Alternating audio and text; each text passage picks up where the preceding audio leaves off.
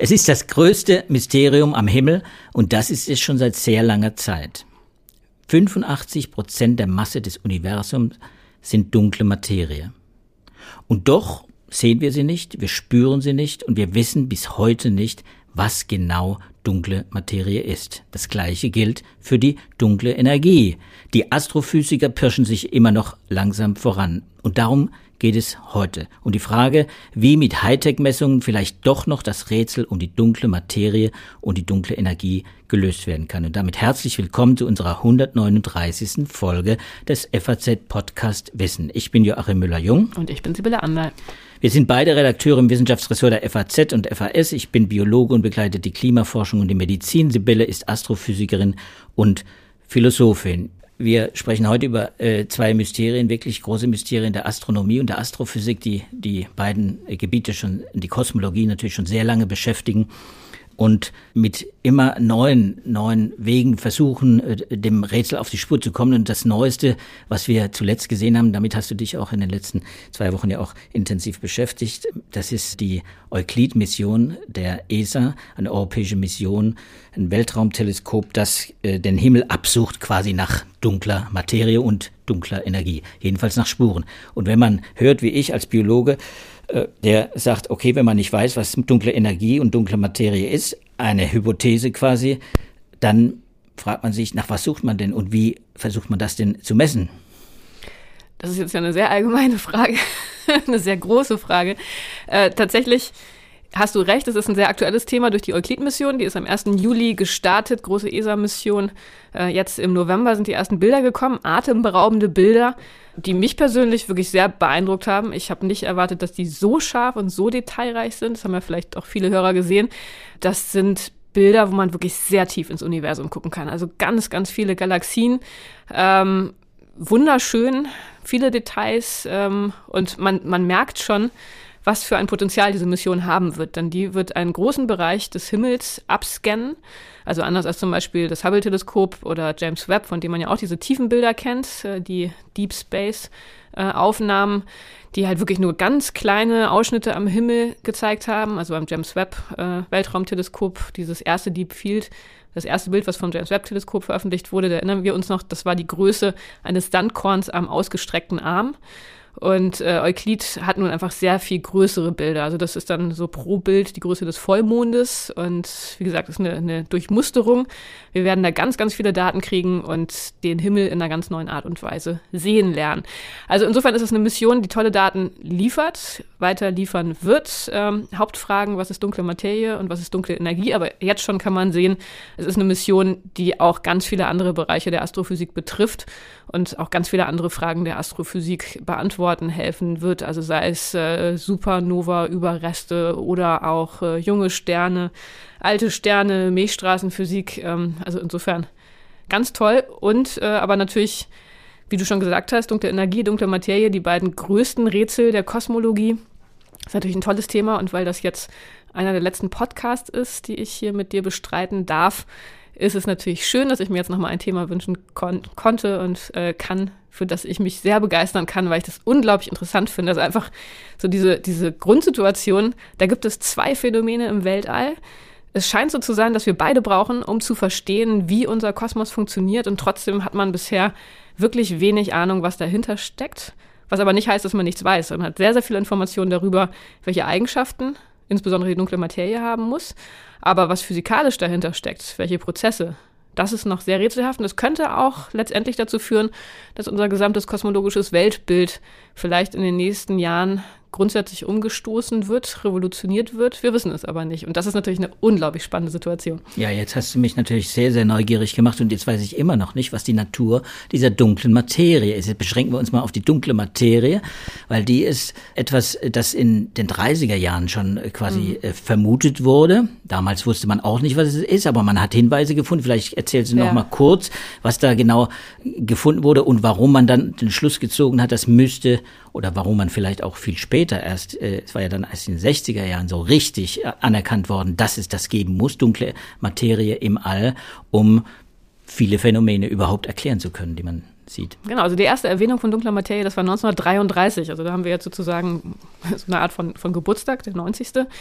Äh, Fritz Zwicky, Schweizer Astronom, hat Galaxienhaufen beobachtet. Und das sind Haufen von Galaxien, also Gruppen von Galaxien, die durch die Gravitation zusammengehalten werden, obwohl sie sich alle bewegen.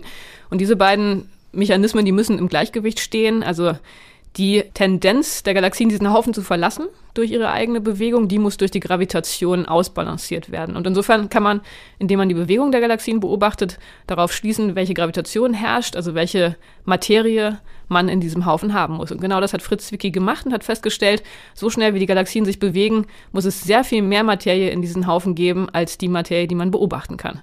Das war also 1933 erstmal noch nicht sonderlich beunruhigend, weil das ja in der Astrophysik immer wieder vorkommt, dass man im Universum die Einflüsse von Objekten, Phänomenen beobachtet, die man nicht direkt sehen kann. Denn äh, ja, damit man sehen kann, muss es ja leuchten. Und insofern erstmal nur ein Befund, also ein, der Anfang eines Rätsels. Aber genau wie du sagst, das hat sich dann weiter verdichtet. Also erstmal äh, hat man noch mehr Galaxienhaufen gefunden, wo sich eben diese Massediskrepanz auch gezeigt hat. Also das Phänomen, dass Masse fehlt. Ähm, dann ist man eine Skala sozusagen runtergegangen und hat äh, in den 60er und 70er Jahren einzelne Galaxien beobachtet. Gleiches Argument. In Galaxien bewegt sich Materie, Gas, Staub. Ähm, in Spiralgalaxien dreht sich alles um das Zentrum. Und je schneller sich die Materie dreht, desto größer muss die Gravitation sein, um die Galaxien zusammenzuhalten. Und auch da zeigte sich, für die Geschwindigkeiten, die man beobachtet hat, reicht die beobachtbare Masse nicht aus. Also, Galaxien, da fehlt Masse, Galaxienhaufen, da fehlt Masse. Und dann hat man auch noch auf den ganz großen Skalen gemerkt, es fehlt Masse, denn auch im Kosmos insgesamt braucht man Materie, ähm, um ja, den Kosmos ja, zu dem Verhalten zu bewegen, das wir beobachten. Also auch da kann man, wenn man die kosmische Hintergrundstrahlung, also das Babyfoto des Universums anschaut, sieht man ja die ersten Keimzellen der Strukturen im Universum. Also kurz nach dem Urknall gab es schon Dichteschwankungen und aus diesen Dichteschwankungen sind alle Galaxien und Galaxienhaufen und alles, was wir jetzt um uns herum beobachten, hervorgegangen unter dem Einfluss von Gravitation. Und wenn man insofern diese anfänglichen Keime, diese Dichteschwankungen mit dem vergleicht, was wir heute sehen, und dann voraussetzt, dass das eine, also das heutige Universum aus dem frühen Universum durch den Einfluss von Gravitation entstanden sein muss, kann man daraus berechnen, wie viel Gravitation es dafür brauchte. Und auch da, Fazit, es fehlt Materie, es muss mehr Materie da gewesen sein als das, was man beobachtet heute.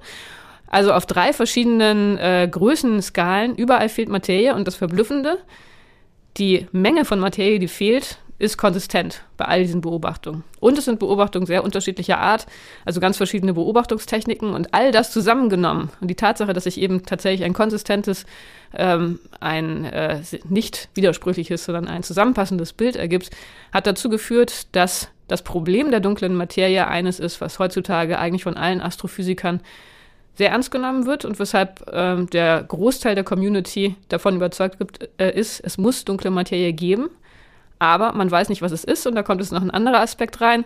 Man weiß, dass die dunkle Materie eine Art von Materie sein muss, die ganz anders ist als die Materie, aus der, aus der alles besteht, was wir kennen. Aus der Materie, die wir in irdischen Laboren beobachten und untersuchen. Das weiß man auf der Grundlage von Argumenten, ähm, wie die Atome, wie die Materie kurz nach dem Urknall entstanden ist. Also das äh, ist jetzt vielleicht ein bisschen weitgehend, das nochmal zu referieren, aber wenn man sich überlegt, wie die thermische Geschichte des Universums ist, also am Anfang war es sehr heiß, dann ist es abgekühlt, und wenn man sich dann überlegt, was das für die Materieentwicklung bedeutet hat, dann kommt man eben dazu, dass die Materie, die baryonische Materie, also Protonen, Elektronen, Neutrinos und so unsere weiter. Materie. Unsere quasi. Materie, dass das eben was anderes ist als die dunkle Materie. Und das macht es jetzt natürlich völlig rätselhaft, weil dann die Frage ist, warum gibt es Materie, die wir bisher noch nicht kennen? Und man muss, glaube ich, auch nochmal dazu sagen, das handelt sich nicht um Antimaterie. Das Nee. ist wieder was ganz anderes. Genau, das ist wieder, das ist, die würde man kennen. Äh, das, damit wäre man dann sozusagen zufrieden. Das wäre noch weniger rätselhaft, aber nein, es ist wirklich ganz andere Materie. Und durch diesen Befund sind jetzt auch noch die Teilchenphysiker mit im Boot, äh, weil das natürlich jetzt deren Zuständigkeitsbereich ist. Die Teilchenphysiker haben ihr Inventar von Elementarteilchen, die wir kennen. Ähm, und in diesem Inventar, im Standardmodell der Teilchenphysik, gibt es bislang keine dunkle Materie-Kandidaten. So, Teilchenphysiker sind sehr kreativ, die haben sich viele, viele Modelle ausgedacht, äh, die entsprechende Kandidaten für dunkle Materie liefern könnten. Aber äh, alle Versuche, solche Kandidaten auch wirklich in Beschleunigern zu beobachten, zu erzeugen, die waren bislang erfolglos. Und insofern ein großes Rätsel, das natürlich dann auch immer mehr auf die Frage führt, vielleicht ist ja dann doch die Annahme falsch, dass es dunkle Materie gibt.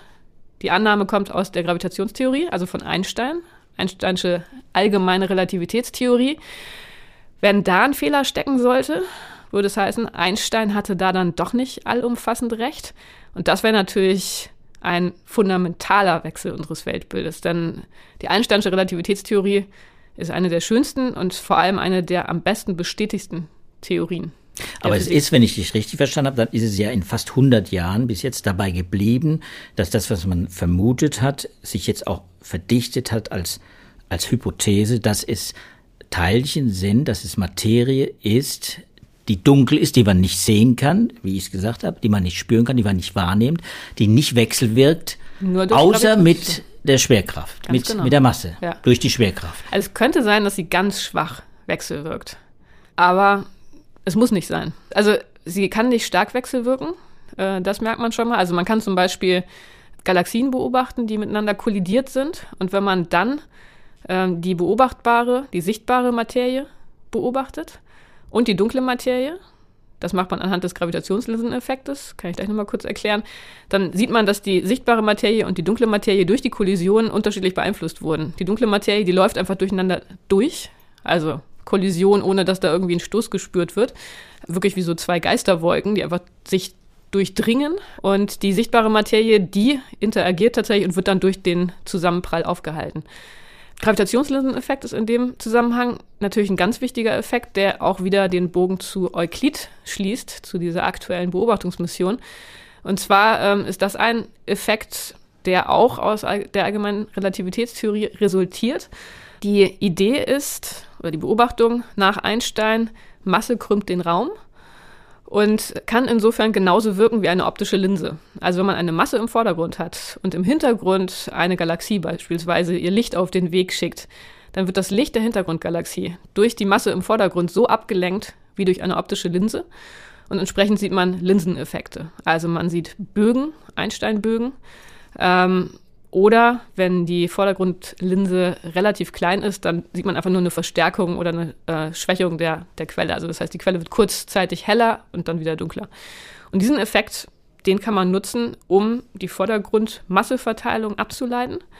Und das funktioniert eben auch für Materie, die man nicht sehen kann, also für dunkle Materie, weil die genauso den Raum krümmt wie normale Materie, die wir kennen. Und das ist genau ähm, eigentlich ein sehr gutes Werkzeug, dieser Gravitationslinseneffekt in seiner starken und der schwachen Ausprägung, um die Verteilung von Materie im Vordergrund relativ genau abzubilden. Und das ist eine Sache, die die Euklid-Mission jetzt tatsächlich beabsichtigt und durchführt. Das heißt, äh, der Himmel wird abgescannt nach Materieverdichtung. Mhm. Ähm, da wäre meine Frage, ist diese dunkle Materie denn homogen verteilt oder gibt es da unterschiedliche Verteilungen, Muster vielleicht, die man auch erkennen kann und die vielleicht dann auch wieder Aufschluss geben auf die Wechselwirkungen über die Gravitation hinaus. Hm. Ja, dunkle Materie klumpt genauso wie normale Materie. Also die ist hochgradig inhomogen verteilt. Die Galaxien, die wir kennen und beobachten, die sitzen in größeren Klumpen von dunkler Materie. Und insofern hat man in der dunklen Materieverteilung genauso ein Netz wie das, was man auch beobachtet. Das ist eine Netzstruktur. Sie ist aber auch auf sehr kleinen Skalen geklumpt. Und das ist ein, eine Veröffentlichung, zum Beispiel, die jetzt auch im September rausgekommen ist. Das hat das ALMA-Teleskop beobachtet. Auch wiederum mit Gravitationslinseneffekt. Wenn man auf kleinen Skalen guckt, dann sieht man, dass auch da dunkle Materie klumpig ist. Also auf Skalen, die kleiner äh, sind als einzelne Galaxien. Und daraus kann man dann auch wiederum einiges über die Eigenschaften von dunkler Materie ableiten. Äh, das bedeutet zum Beispiel, dass sie relativ kalt sein muss. Denn äh, heiße dunkle Materie, und das ist jetzt nicht, nicht eine Aussage wirklich direkt über die Temperatur, sondern eher eine, eine Massenaussage. Also so Teilchen wie Elektronen oder Neutrinos, die würden als heiß gelten, weil sie sehr schnell unterwegs sind. Sind relativistische Teilchen. Und ähm, die würden einer Verklumpung entgegenwirken, eben weil sie so unruhig sind. Und auf der anderen Seite kalte, dunkle Materie, die klumpt gut. Und insofern kann man aus dem Klumpungsverhalten äh, da schon mal ableiten, welcher Art diese Teilchen sein müssen. Also die haben dann relativ viel Masse und müssen insofern dann als kalte Materie gelten. Also jetzt sind wir ja schon ein Stück weiter. Äh, es gibt kalte und es gibt heiße dunkle Materie, richtig? Als Kandidaten, ja. Also es könnte, die dunkle Materie, die wir, die wir beobachten, könnte, könnte heiß oder kalt sein. Also das sind erstmal theoretische Modelle. Und jetzt ist die Frage, welche Art von dunkler Materie passt besser zu den Beobachtungen. Und äh, da ist man mittlerweile so weit, dass man klar sagen kann, dunkle Materie, die nach der wir suchen, ist kalte dunkle Materie, weil heiße dunkle Materie zu anderen Strukturen geführt haben müsste, eben weil sie nicht so gut klumpt. Und bei dieser kalten dunklen Materie, da kann ich mich erinnern, da waren auch immer wieder Teilchen im Spiel, die wunderbar klingen, aber die man natürlich als Biologe mit nichts in Verbindung bringt, WIMPs zum hm. Beispiel oder neuerdings Aktionen. Also Teilchen, die jetzt sage ich Teilchen an Abführung, ich weiß nicht, ob es Teilchen sein werden, aber Teilchen, Materie, die Materieteilchen, die mit ähm, die mit der dunklen Materie dann eben in Verbindung gebracht werden. Genau. Sind die gewissermaßen das, wonach man sucht und wie weit ist man denn, weil WIMPs werden ja schon sehr lange gesucht, wie weit ist man denn da mhm. inzwischen gekommen? Ja, WIMPs wären super, es wären die Kandidaten, die eigentlich zu allem am besten passen, was man beobachtet. Man hätte gedacht, dass man sie schon hätte sehen müssen, zum Beispiel im Large Hadron Collider. Also bei den WIMPs, das ist erstmal eher eine Eigenschaftsbezeichnung, die könnte man in verschiedene Theorien unterbringen, zum Beispiel in der Supersymmetrie. Da gibt es verschiedene Teilchen, die WIMPs verkörpern könnten. Aber man hätte gedacht, dass man die schon hätte beobachten müssen. Und je länger man sie nicht beobachtet, desto unschöner werden die Theorien. Also desto mehr spezielle Annahmen muss man machen und desto weniger natürlich wirken die Teilchen. So, und das ist natürlich erstmal unschön. Also man guckt immer noch in alle Richtungen ähm, auch in Richtung Aktionen und es gibt ja noch ganz viele andere exotische Teilchen. Aber so richtig hat man da bisher noch nichts gefunden. Noch nichts gefunden. Und was ist deine, deine Vermutung, wo wird man am ehesten fündig? In der Teilchenphysik oder dann vielleicht doch äh, in der Astrophysik, die in den Weltraum guckt? Naja, ich meine, natürlich habe ich da einen starken Bias, ist ja klar. Also vor 15 Jahren oder so hätte ich wahrscheinlich noch ganz klar Teilchenphysik gesagt. Es gab ja einfach einen sehr großen Optimismus, dass der Large Hadron Collider des CERN irgendwas finden würde. Aber ähm, dieser Optimismus ist mittlerweile weg, muss man sagen. Und dass man in der Teilchenphysik mit Beschleunigern so richtig vorankommen wird, da ist der Optimismus momentan auch nicht übermäßig groß. Gleichzeitig muss man sagen, in der Astrophysik gibt es momentan so viele große, beeindruckende Forschungsmissionen, wie zum Beispiel Euklid, dass ich persönlich eher denke, dass man da Hinweise finden wird.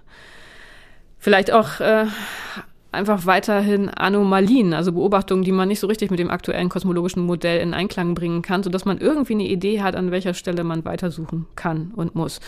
Und ähm, da wird Euklid sicherlich einen wichtigen Beitrag leisten, eben durch diese sehr umfassende ähm, Untersuchung des Himmels mit dem Gravitationslinseneffekt, also dass man da wirklich sieht, wie ist die dunkle Materie verteilt und zwar zu verschiedenen Zeitpunkten auch äh, in der Geschichte des Universums. Das ist ja das große, der große Vorteil der Astrophysik, dass wir in die Vergangenheit gucken können.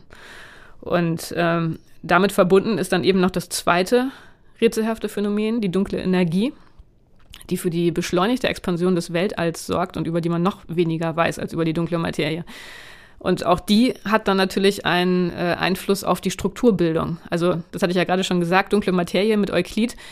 Da ist äh, die Hoffnung, dass man durch die Verteilung der dunklen Materie Aufschlüsse über deren Natur bekommt und dann aber auch im Verlauf der Zeit, also wie Strukturen sich mit der Zeit entwickelt haben, wie sich die Verklumpung, mal vereinfacht gesagt, mit der Zeit entwickelt hat. Und dass man das dann mit Modellen abgleicht und das dann entsprechend besser versteht. So, und die dunkle Energie äh, als die Kraft, die für die Beschleunigung der Expansion des Raumes oder der Raumzeit verantwortlich ist. Äh, die müsste man dann da eben auch in Signaturen sehen. Denn es gibt bestimmte Strukturen, das hatte ich ja vorhin schon gesagt, ähm, alle Strukturen, die wir beobachten, sind ursprünglich aus diesen ganz kleinen Dichteschwankungen kurz nach dem Urknall entstanden. Ähm, und die kennen wir aus der kosmischen Hintergrundstrahlung. Wir können aber auch ähm, die gewachsenen Signaturen dieser Dichteschwankung im späteren Universum beobachten. Und insofern haben wir Längenmaßstäbe, indem wir halt diese Strukturen über verschiedene Zeitpunkte in ihrem Wachstum vergleichen können und verfolgen können, äh, mithilfe derer wir eben diese Expansion sehr genau vermessen können. Und da ist die Hoffnung, dass man dann auch über die dunkle Energie entsprechend einiges lernen kann. Äh, dafür muss man aber die Entfernung der entsprechenden Strukturen sehr genau messen können. Und das ist dann das Zweite, was Euklid macht. Euklid misst die Rotverschiebung von Galaxien mit, einem, äh, mit, mit großer Genauigkeit und dann vor allem auch von Galaxienhaufen. Äh, Haufen. also das sind diese Strukturen, nach denen man sucht, diese großskaligen äh, Strukturen. Und äh, insofern ist dann dunkle Energie auch noch der zweite Punkt, wo es interessant sein könnte, was man da herausfindet. Und die Verbindung zwischen beiden ist natürlich, beides sind, ähm, sind Folgerungen aus dem kosmologischen Standardmodell, das auf Einsteins Relativitätstheorie beruht. Das ist unser gültiges Modell. Das ist das derzeit akzeptierte gültige Modell, aber wenn sich dann entweder bei der dunklen Materie oder bei der dunklen Energie zeigt, dass man das überhaupt gar nicht mit den Beobachtungen an manchen Stellen vielleicht in Verbindung bringen könnte, also wenn sich da wirklich Probleme ergeben würden, dann würde die Bereitschaft natürlich auch größer sein, wie gesagt, an Einsteins Relativitätstheorie vielleicht ein bisschen und das Modell, zu wackeln. Das Modell zu kippen am Ende ja. dann. Ähm, jetzt vielleicht nochmal ganz kurz zurück, die Rotverschiebung hast du erwähnt, ne? die Expansion des Weltalls. Vielleicht kannst du das nochmal kurz mhm. äh, erläutern für die, die jetzt mit der Rotverschiebung nichts nichts zu tun haben im Alltag. Zu tun haben. Wir haben, wir ja. haben nichts zu tun im Alltag, glaube ich, mit der Rotverschiebung. Ja. Ja, auch das ist äh, ganz schön, denn Hubble hat ja auch äh, in diesem Jahr 100. Geburtstag. Also das war ja damals Anfang des Jahrhunderts so die große Diskussion, ganz grundsätzlich, in was für, in was für einer Welt leben wir eigentlich? Ist die Milchstraße alles, was es im Universum gibt, oder gibt es noch andere Galaxien jenseits der Milchstraße? Finde ich immer wieder überraschend, dass man das vor 100 Jahren noch diskutiert hat, was für uns heutzutage so völlig klar ist. Äh, aber es ist auch klar, warum es damals nicht klar war, denn es fehlten einfach die Beobachtungen. So, und ähm, man hat dann zwar schon so Galaxien wie Andromeda gesehen, aber es hätten auch Nebel in unserer Milchstraße sein können. Das war damals die Unklarheit. Und ähm, dann hat man aber ähm, zu der Zeit angefangen, die Rotverschiebung zu messen. So, Rotverschiebung ist das, was man immer mit ähm, Polizeiautos oder Krankenwagen-Sirenen erklärt. Wenn sich Quellen von uns entfernen, klingen sie anders, als wenn sie auf uns zufahren. Und das ist bei Schall genauso wie bei Licht. Wenn Licht sich von uns, also wenn eine Quelle, die leuchtet, sich von uns wegbewegt, dann wird sie röter und wenn sie auf uns zufliegt, wird sie blauer. Und diesen Effekt, den kann man anhand von Spektrallinien verfolgen. Also man weiß genau, dass zum Beispiel Wasserstoff bei einer bestimmten Wellenlänge äh, eine Linie hat. Und diese Linie verschiebt sich dann entweder ins Blaue also ins Kurzwellige oder ins Rote, ins Langwellige. Und äh, je nachdem, wie stark die Verschiebung ist, desto größer ist die Geschwindigkeit in die eine oder andere Richtung. So, das kann man jetzt äh, mit Galaxien machen und das war das, was vor 100 Jahren dann für Aufsehen gesorgt hat, weil dann rauskam, dass diese Nebel, von denen man nicht wusste, sind das Nebel unserer Galaxie oder andere Galaxien, ähm, dass die sich mit sehr großen Geschwindigkeiten wegbewegt haben. So, und dann hat Hubble ähm, das 1929 das erste Mal systematisch für verschiedene Galaxien ausgemessen und aufgetragen und hat dann rausgefunden, je weiter sie von uns entfernt sind, desto schneller bewegen sie sich von uns weg. Und zwar tatsächlich systematisch, also nicht äh, zufällig, wie man es erwarten würde, dass manche sich äh, uns nähern und andere wegfliegen, sondern je weiter sie von uns entfernt sind, desto schneller bewegen sie sich weg. Hubble-Konstant. Hubble-Konstante, genau.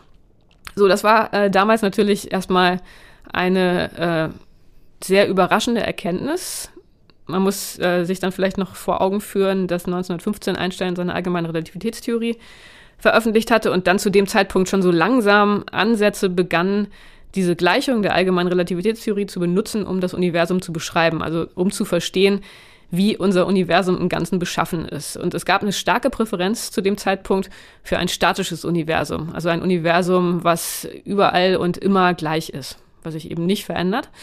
Das hat Einstein auch sehr stark verfolgt, hatte deshalb damals schon eine Extrakonstante, die heute wieder die kosmologische Konstante ist, eingeführt, um eben so ein statisches Universum möglich zu machen. So, dann wurde beobachtet, dass die Galaxien sich in größerer Entfernung immer schneller von uns wegbewegen und eine natürliche Erklärung für diesen Befund ist, das Universum dehnt sich aus. Ähm, und dann war natürlich die Frage, wie bringen wir das jetzt mit, mit Einstein zusammen? die Einsteinschen Gleichungen, die erlauben auch Lösungen, die genau so ein Universum beschreiben.